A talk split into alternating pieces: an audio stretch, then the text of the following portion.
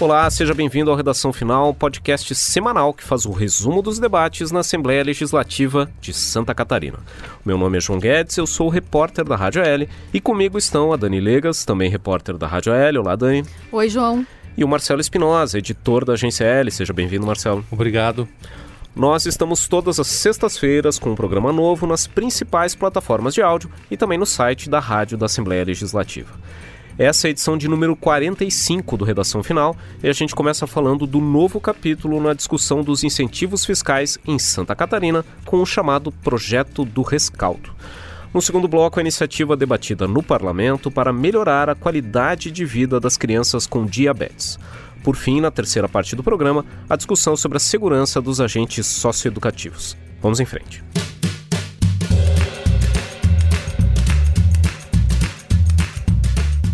Muito bem, nessa última semana chegou aqui na Assembleia Legislativa um projeto que deve ser um dos principais focos de atenção na casa nas próximas semanas.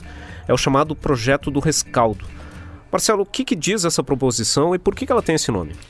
João, é o seguinte, esse projeto de lei, ele visa fazer com que o governo restitua benefícios, incentivos fiscais de ICMS para setores que ainda não foram beneficiados por leis que já foram aprovadas esse ano aqui na Assembleia e que constavam nos decretos lá do final de 2018, no final do governo Eduardo Pinho Moreira, que revogaram esses benefícios fiscais. É um projeto, esse que chegou aqui na casa, começou a tramitar exatamente nesta quinta-feira. Estamos gravando o programa numa quinta-feira, dia 14 de novembro, e o projeto começou a tramitar exatamente hoje. Uma proposta que é muito complexa do ponto de vista da técnica redacional, porque ela é um emaranhado de resoluções do CONFAS, de convênios, de leis estaduais, leis complementares, leis que foram aprovadas esse ano, leis de, de décadas atrás. Mas, para resumir, o que é importante que o ouvinte saiba? Com esse projeto, o governo está restituindo benefícios fiscais que estavam em suspenso em virtude da falta de lei como determina a nova legislação, uma falta de projetos de lei específicos para esses benefícios. Nós temos vários setores que são beneficiados, são 20 normas, pelo menos, que são atingidas por esse projeto de lei. Entre eles, nós temos, por exemplo, massas alimentícias, biscoitos e bolachas. Nós temos também em relação a produtos relacionados à farinha de trigo e mistura para preparação de pães, telha de fibrocimento, café torrado em grão ou moído e açúcar, artigos têxteis de vestuário, artefatos de couro e seus acessórios. Enfim, são vários projetos e existe um compromisso por parte do governo, após longa negociação com o setor produtivo e com a Assembleia Legislativa, de que esse projeto põe fim àquela angústia que havia em alguns segmentos econômicos do Estado com a derrubada de incentivos, de, seja na forma de crédito diferenciado, seja na forma de crédito presumido, na forma de isenção de alíquota, benefícios esses que, segundo o setor econômico, garantiam e garantem a competitividade da economia catarinense perante os outros estados e que permitiram aí que o estado tivesse um crescimento na arrecadação nos últimos anos, mesmo num cenário de crise econômica. É, e na maior parte dos casos, quando o governo do estado manda um projeto aqui para a Assembleia Legislativa, ele acaba sendo protocolado, entregue aqui para o parlamento sem, uh, sem muita cerimônia, né? Vem protocolado, o documento começa a tramitar. Mas quando o governo quer dar um, um maior peso político para a proposta que ele está trazendo aqui para o parlamento, normalmente se faz um ato, o governador ou o secretário relacionado àquele tema vem aqui na casa e entrega pessoalmente aos deputados aquela proposta. Foi o que aconteceu na semana. O secretário da Fazenda, Paulo Eli, esteve aqui na Assembleia para entregar pessoalmente aos parlamentares essa proposta. Dani, como é que foi esse encontro do secretário com os deputados? É isso mesmo, João. O secretário da Fazenda, o Paulo Eli, ele esteve aqui na Assembleia Legislativa nesta terça-feira, dia 12, né? E ele trouxe então esse projeto de lei, chamado Projeto de Lei do Rescaldo. Ele veio acompanhado por uma equipe do governo do estado e ele foi recebido no gabinete da presidência. É, então, essa entrega ela foi acompanhada então pelo presidente em exercício da, da Assembleia Legislativa, o deputado Mauro de Nadal, e também por mais de 20 deputados. Então, nessa reunião, o secretário explicou é, o projeto de lei para os deputados, os deputados puderam fazer questionamentos e o secretário, então, é, sanou essas dúvidas. Ao final, então, dessa reunião, a gente conseguiu uma entrevista com o secretário da Fazenda, Paulo Eli. Ele falou um pouco sobre a importância desse projeto, é, citando principalmente que essas empresas, esses segmentos econômicos aqui do Estado, com esses projetos eles terão mais segurança jurídica, porque essa é uma exigência do CONFAS, né, que para ter esses benefícios fiscais tem que ter uma lei aprovada aqui na Assembleia Legislativa. Vamos ouvi-lo então. O Estado está trazendo segurança jurídica para as empresas que detêm benefícios fiscais que foram concedidos ao longo de muitos anos sem autorização do CONFAS. Essa situação irregular fez com que o Supremo Tribunal Federal cancelasse muitos benefícios de vários estados. Então nós estamos nos antevendo, trazendo para a Assembleia a possibilidade de reinstituir esses benefícios, a regulamentar esses benefícios para que as empresas não percam competitividade em Santa Catarina. Muito bem, essa foi a palavra do secretário da Fazenda Paulo Eli, falando dessa questão da segurança jurídica.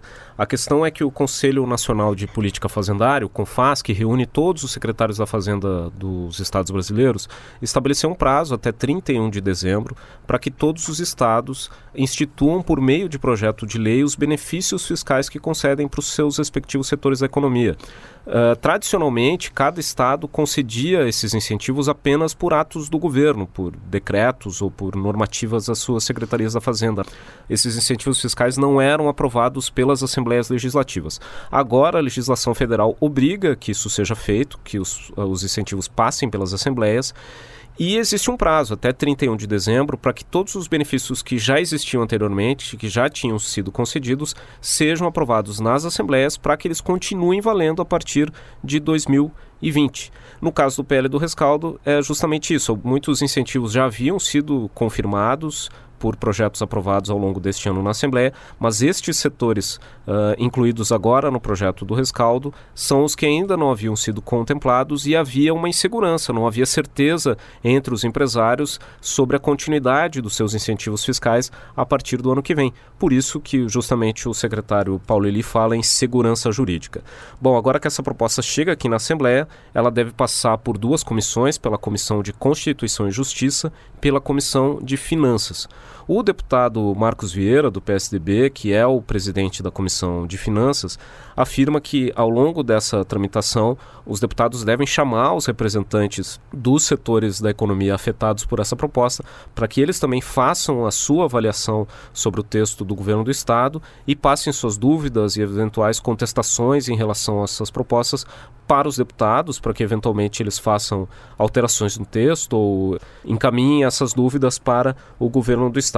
Vamos ouvir a palavra do deputado Marcos Vieira falando justamente isso, que a Assembleia deve começar a ouvir os setores sobre essa proposta. É convidar os setores produtivos para virem outra vez aqui na Assembleia, mostrar o trecho da lei e verificar.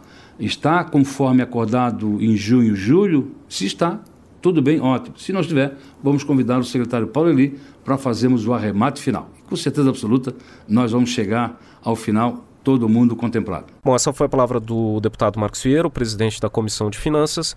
Em todo esse processo, quando veio o secretário da Fazenda Paulo Eli, nessa semana, entregar a proposta, uh, o secretário também falou que esse texto que o governo do estado trouxe já é o resultado desse processo de mediação promovido pela Assembleia Legislativa para que haja um acordo entre o governo do Estado e os setores produtivos sobre o futuro dos incentivos fiscais.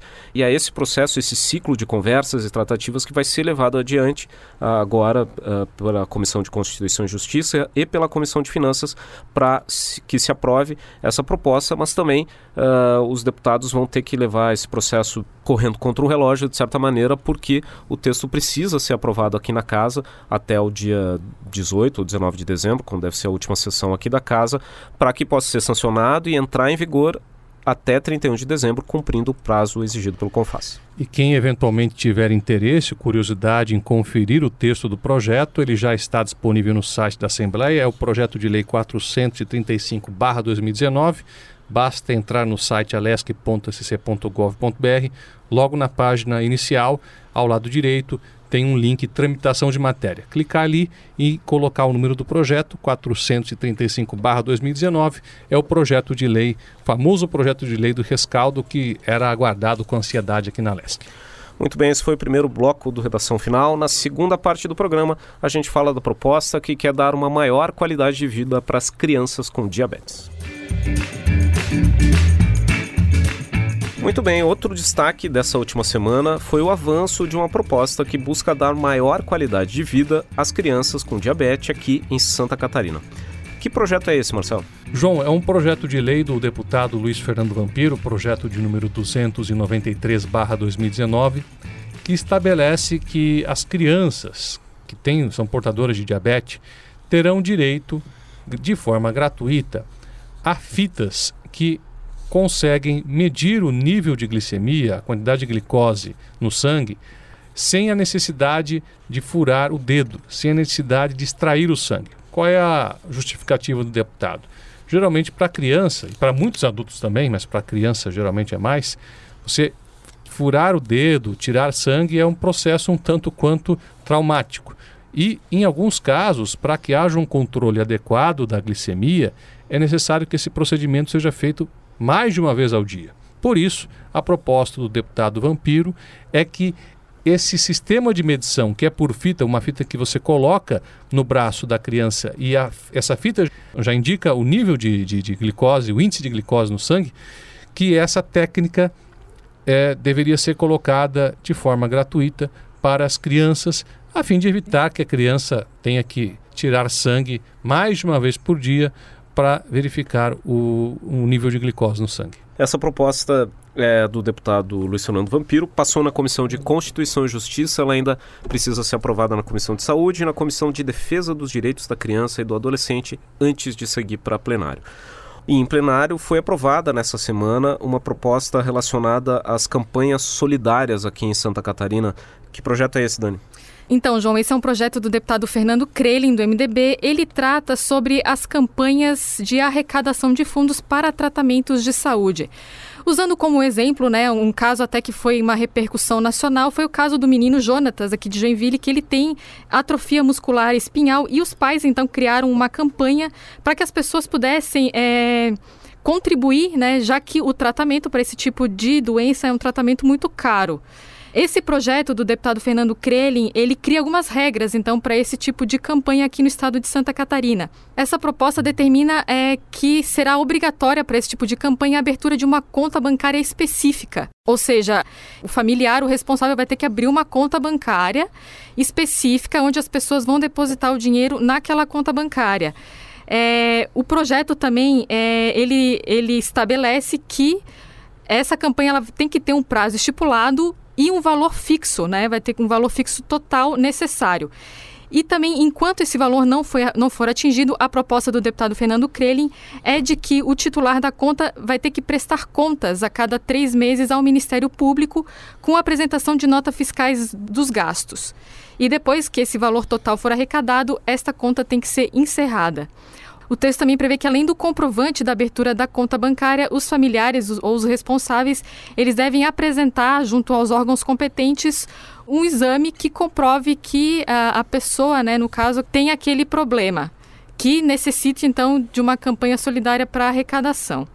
Essa proposta, então, ela foi aprovada em plenário e agora depende da sanção do governador para virar lei aqui em Santa Catarina. Só lembrando que esse projeto, embora tenha sido aprovado, alguns deputados, durante a votação em plenário, fizeram ponderações. O caso dos deputados Bruno Souza, recém-filiado ao Partido Novo, e a deputada Ana Campanholo, que, embora reconhecessem a, a boa intenção do deputado Fernando Krelin em tornar mais sério esse processo de doação por meio de vaquinhas virtuais, entenderam que se criaria uma burocracia que poderia atrapalhar as campanhas sérias, as campanhas que são feitas realmente para ajudar pessoas que necessitam. A justificativa do deputado Fernando Krelin para apresentar esse projeto é que existem casos, até inclusive desse caso do Jonatas de Joinville, é, que foram que, que chegaram a ser investigados pela Polícia Civil e também foram denunciados pelo Ministério Público de Santa Catarina pelos pais terem utilizado esses recursos para fins pessoais.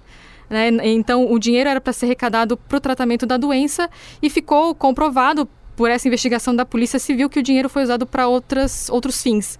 Então, a preocupação do deputado Fernando Krelin é de que esse dinheiro, então, seja usado única e exclusivamente para o tratamento de saúde. Por isso que ele apresentou esse projeto. É uma, é uma busca difícil de equilíbrio entre a, a a liberdade ou a tentar não trazer tanta dificuldade, tanta burocracia para a vida das pessoas, mas ao mesmo tempo uh, existe uma necessidade de se criar algum tipo de controle para evitar fraudes. Né? Ao mesmo tempo que a burocracia pode dificultar quem já está passando dificuldade, enfrentando doença na família, precisando de recursos, a existência de fraudes, a existência de problemas mexe com a credibilidade que esse tipo de campanha tem frente à população. Né?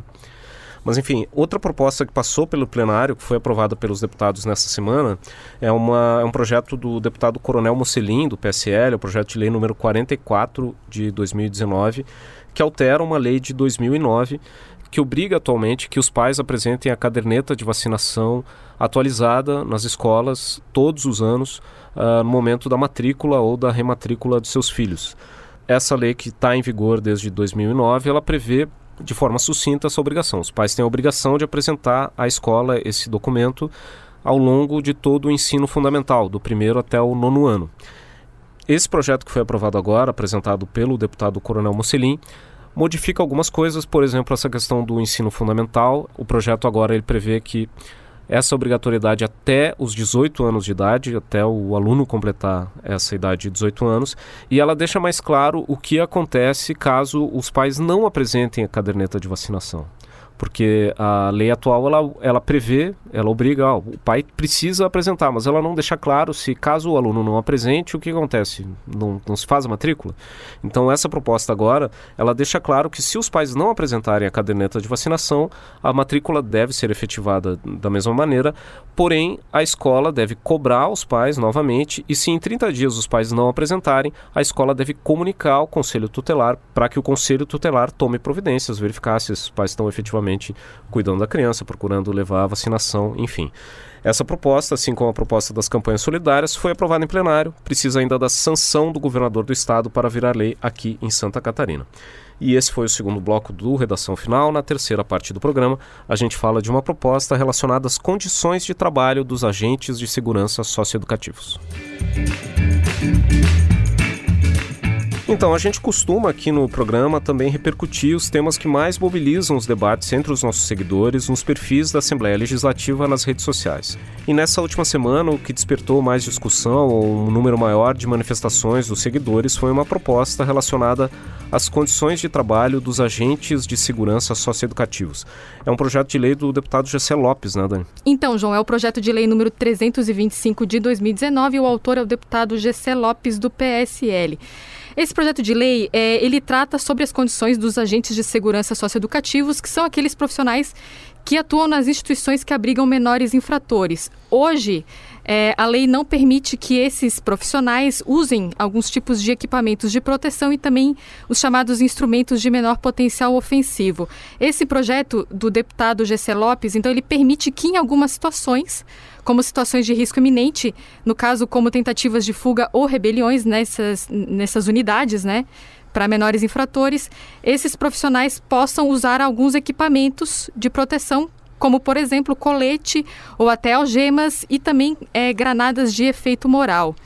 Mas para que esses profissionais possam usar esses equipamentos, a proposta do deputado Gessé Lopes determina que eles devem primeiro fazer um curso que os habilite a usar esses equipamentos e também, é, quando for usado, né, no caso, quando for preciso usar, eles devem registrar, devem anotar, registrar uma ocorrência é, detalhando como foi a operação, quais os instrumentos utilizados e também o nome do servidor que utilizou esses é, instrumentos.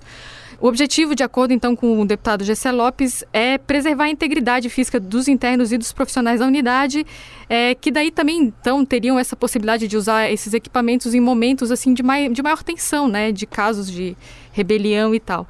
Mas essa proposta é, do deputado Gessé Lopes, ela é, tem um porém, assim, ela não permite o uso dos equipamentos indiscriminadamente, teria que ser em situações de risco.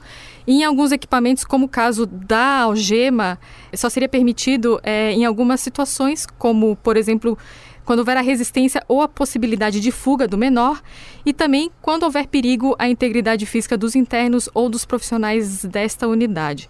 Essa proposta ela entrou recentemente aqui na casa, ela está sendo analisada pela Comissão de Constituição e Justiça e se for aprovada, daí então vai passar por outras duas comissões antes de seguir para plenário. Então, essa proposta do deputado Gessé, ela foi tema de uma postagem feita nos nossos perfis, nas redes sociais, na terça-feira. Foram centenas de manifestações dos seguidores, mas a grande maioria se manifestou de maneira favorável. Né? Eles entendem que é necessário que se dê mais equipamentos, mais condições para se assegurar uma maior proteção aos servidores que atuam nessa área os agentes de segurança socioeducativos. Também houve alguns seguidores que apoiaram a proposta, mas fizeram ponderações, dizendo que é, é importante que se diminua o risco desses profissionais, mas também é importante que eles sejam bem treinados e sejam responsabilizados por eventuais excessos que possam vir a cometer no dia a dia, na rotina, no tratamento com os internos dessas unidades. Essa postagem continua nos nossos perfis nas redes sociais, quem quiser pode acessar lá e comentar. E um outro projeto de lei foi tema de uma postagem que nós publicamos nessa quinta-feira, 14 de novembro. É uma proposta do deputado Rodrigo Minotto relacionada relacionado ao vestibular da UDESC, né, Marcelo? João, é o projeto de lei 343-2019 que está no início de sua tramitação aqui na Assembleia, está na Comissão de Constituição e Justiça, e basicamente ele isenta qualquer pessoa da taxa de inscrição para o vestibular da UDESC. Qual é a argumentação central do deputado Rodrigo Minuto? Se a instituição vai oferecer o ensino público gratuito, por que ela deve cobrar taxa de inscrição para o seu vestibular. Portanto, com base nessa argumentação, ele entende que não há mais motivo para se cobrar taxa de inscrição para o vestibular da UDESC.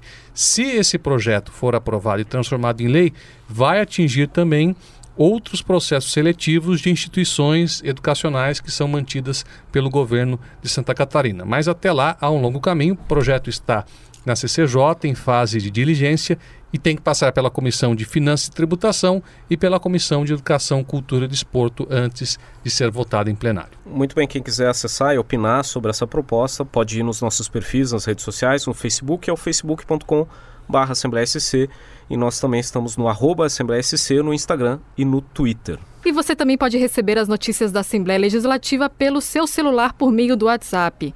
Se estiver interessado, mande sim para o telefone 48 9960 1127. E também para encerrar, vale como registro, a Assembleia Legislativa criou nessa semana a Frente Parlamentar da Cultura Tradicionalista do Turismo Rural e do Agronegócio, uma iniciativa liderada pelo deputado Nilson Berlanda, do PL, que tem o objetivo de discutir alguns temas em comum relacionado ao turismo rural, aos eventos promovidos por essas entidades ligadas à cultura gaúcha, principalmente os centros de tradição gaúcha.